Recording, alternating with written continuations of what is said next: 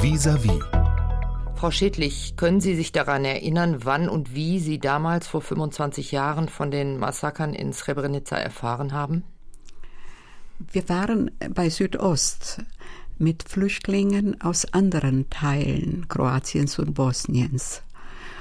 Und einer von ihnen hatte über Satellitenhandy Kontakt zum Bürgermeister von Srebrenica. Und äh, wir sind wegen dieses Gesprächs, bei dem er uns erzählt hat, was bevorsteht und dass die Menschen zusammengetrieben werden, geblieben. Vom 11. zum 12. die ganze Nacht. Wir wussten, was dort läuft und haben naiv versucht, alle möglichen Politiker und UNHCR äh, darauf aufmerksam zu machen, dass ein Massaker dort äh, bevorsteht. Es hat alles nichts genutzt. Der Krieg in Bosnien dauerte damals ja schon über drei Jahre und in all den Jahren gab es immer grauenhafte Kriegsverbrechen, aber Srebrenica war doch in all dem Grauen noch ein Einschnitt, oder? Ja, ich habe nach dem Massaker mit vielen Männern und Frauen aus Srebrenica in den Therapiegruppen gearbeitet und weiß vieles von dem, was dort geschehen ist.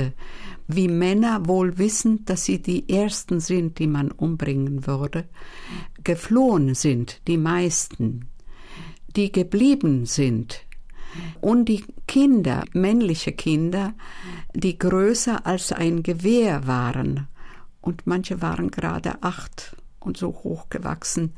Sie wurden in einen Bus reingesteckt. Es waren drei Busse. So voll, dass niemand reinpasste. Und sie sind alle weggefahren. Man hat nie die Überreste von diesen Männern und Kindern gefunden.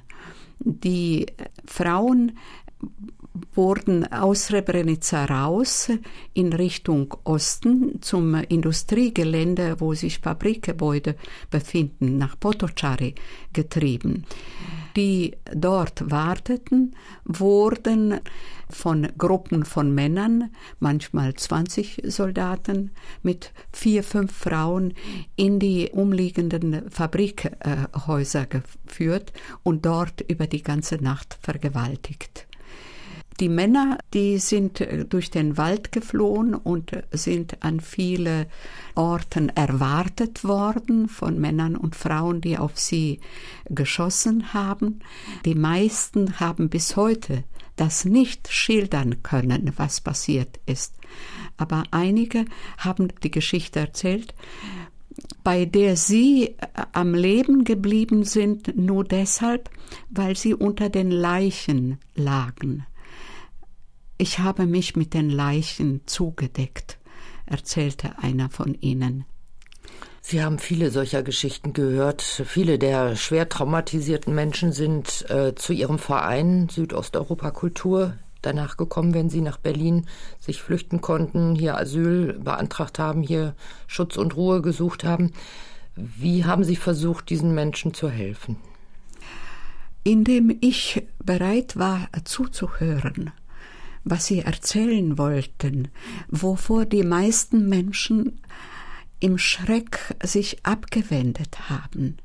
Ich habe nie abgelehnt äh, zuzuhören. Was hat das bis heute für Spuren hinterlassen bei den Menschen, die immer noch in Berlin leben und damals hierher gekommen sind? Auch bei mir sind die Spuren übrig geblieben, obwohl ich das nicht selbst erlebt habe. Wenn ich in ein Gespräch, vor allem in ein Einzelgespräch mit ihnen einsteige, dann erzählen sie, dass Berlin nicht groß genug ist, um ihre Angst aufzunehmen, die nach wie vor da ist. Sie haben sich vieler Dinge durch das Erzählen und durch langwierige Therapie ein Teil äh, ihrer Schrecken äh, verarbeitet, aber in ihnen ist eine grundlegende Verunsicherung abgespeichert, die nie vergeht. Es kann eine Kleinigkeit das auslösen, Schlüsselgeräusche bei denen, die im Lager waren. Der Frühling und Sommer ist etwas, was die Menschen erschaudern lässt, weil vor allem im Frühling und Sommer mal die Angriffe und die Offensiven der Vertreibung äh, waren. Ihr Verein Südosteuropa Kultur war eine Anlaufstelle für viele dieser traumatisierten Menschen damals. Der Verein hat im Namen ja die Kultur. Was kann Kultur nach solchen Erlebnissen, nach einem Massaker wie diesen oder anderen schrecklichen Gräueltaten überhaupt bewirken? Als wir den Verein so benannt haben, hatten wir das Gefühl, dass die Menschen, die vom Nationalismus ergriffen waren, nicht mehr erreichbar sind. Sie waren in gewisser Weise wie psychotisch.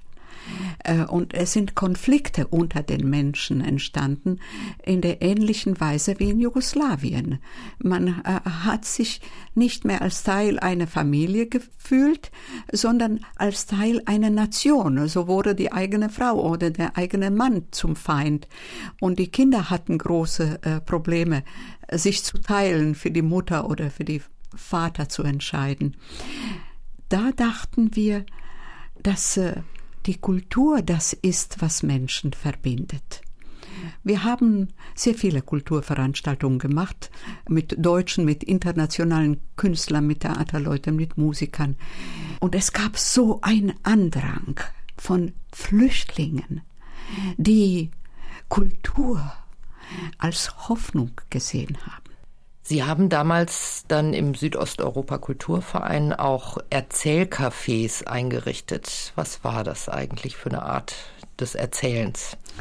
Wir erzählten gegen den Krieg und haben Flüchtlinge aus dem ehemaligen Jugoslawien eingeladen, immer eine Person, ein Mann und dazu einen deutschen Mann, der auch den Krieg, den Zweiten Weltkrieg erzählt hat. Oder eine Frau, aus der Südosteuropa und eine aus Berlin. Es war erstaunlich, wie viele Ähnlichkeiten in den Geschichten der Menschen waren. Es war eine Möglichkeit zu sehen für die Flüchtlinge, dass die Deutschen sehr wohl eine Ahnung von Trauma haben und dass äh, sie das als Ältere erlebt haben und dass ihre Kinder eine Spur davon in sich tragen. Und es war für die Deutschen möglich, die Flüchtlinge, die nie und nirgends jemand haben will, als Menschen kennenzulernen, die aus ihren Häusern vertrieben wurden, die ihre Berufe hatten und die nicht anders sind als die Menschen, die hier leben. Es war ein Projekt zur Integration von Flüchtlingen bei den Deutschen und ein Projekt zur Integration von Traumas, von der Freiheit über das eigene Trauma zu sprechen bei den Deutschen. Südosteuropa Kultur hat ja immer für offene Türen gesorgt. Das Prinzip war immer ein offenes Haus für alle. Sie sind selber vielleicht von ihrer Geschichte her auch neutral in dieser Frage. Sie sind Kroatin, gebürtig und kamen schon Ende der 60er Jahre als junge Frau nach Berlin, nach Deutschland und haben vielleicht geschafft, gewissermaßen neutralen Boden durch ihren Verein herzustellen, wo alle Seiten ein- und ausgingen. Aber hat das funktioniert, wenn jetzt beispielsweise schwer traumatisierte Menschen auf Feindesvertreter trafen bei Ihnen im Haus? Wie kann man sich das vorstellen? Wir haben die Menschen, wenn sie reinkamen, auch nicht äh, danach gefragt, wer sie seien, sondern was sie brauchten. Sie saßen im Warteraum und haben zusammen Kaffee getrunken oder Wasser und haben miteinander geredet. Es ist niemandem dort eingefallen, Konflikte untereinander auszutragen. Wir haben das nie gehabt. Ich hatte das Gefühl gehabt, Kultur wirkt. Man muss gute Orte schaffen mit Kunst und mit Freundlichkeit. Hat irgendjemand irgendetwas gelernt aus diesen Massakern von Srebrenica? Aus einem Massaker haben äh, die Menschen, die das überlebt haben, gelernt, wenn sie eine Weile äh, in der Therapie gewesen sind und durch den Graben dessen hinüber gekommen sind über eine schmale Brücke zu ihrem Leben vor dem Krieg, wenn sie das verbunden haben, dann begreifen sie, dass ein jeder im Krieg sowohl Täter als auch Opfer werden kann. Einige haben gelernt und einige wissen, dass ein Krieg immer das Allerschlimmste ist, dass man alles tun muss, damit die Menschen nicht in diese Psychose hineinkommen, wie sie in Jugoslawien vor dem Krieg gekommen sind, wie sie jetzt äh, an anderen Kriegsregionen der Welt hineinbekommen, in denen einige, sagen wir, verrückt werden und das Schlimmste anderen Menschen antun im Glauben, sie tun was Gutes für ihr Volk. Frau Schädlich, ganz herzlichen Dank. Danke Ihnen. Inforadio Podcast.